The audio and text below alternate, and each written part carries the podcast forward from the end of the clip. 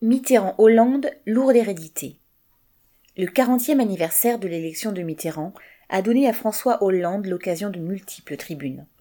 De micro en micro, l'ancien président est allé, célébrant les victoires électorales de la gauche, les réformes qui auraient, selon lui, changé la vie de millions de personnes, le bilan des gouvernements socialistes et surtout la conviction que tout est encore possible pour sa coterie politique à la prochaine élection présidentielle. Manifestement, le deuxième président socialiste de la Ve République est content de lui. Serein quant au passé, optimiste pour l'avenir.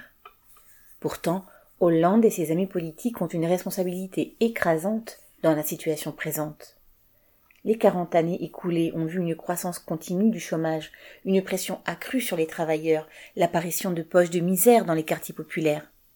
Cela s'est fait sous les yeux de la gauche et sous sa responsabilité lorsqu'elle était aux affaires mais l'ex-président pérore tout de même aujourd'hui sur la protection qu'il aurait apportée aux travailleurs.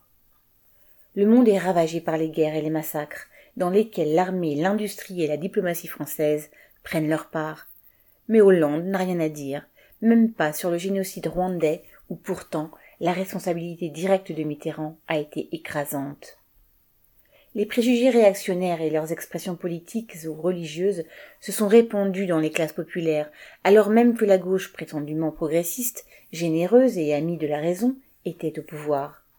Chacun de ces épisodes gouvernementaux s'est finalement conclu par une progression lepéniste, et à chaque fois, la gauche a masqué sa responsabilité.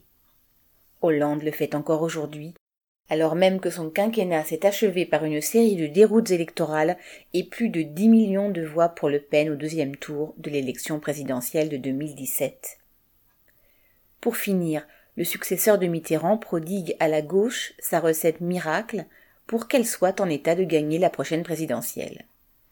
Elle se résume à savoir trouver l'homme providentiel, et il n'est pas besoin d'avoir l'oreille bien fine pour comprendre que Hollande lui-même pourrait se considérer comme tel. Mentir sans frémir, servir le patronat sans mollir, faire le lit de la réaction, puis, vêtu de probité candide et de lin blanc, redemander les suffrages populaires, Hollande est digne de son modèle. Paul Gallois.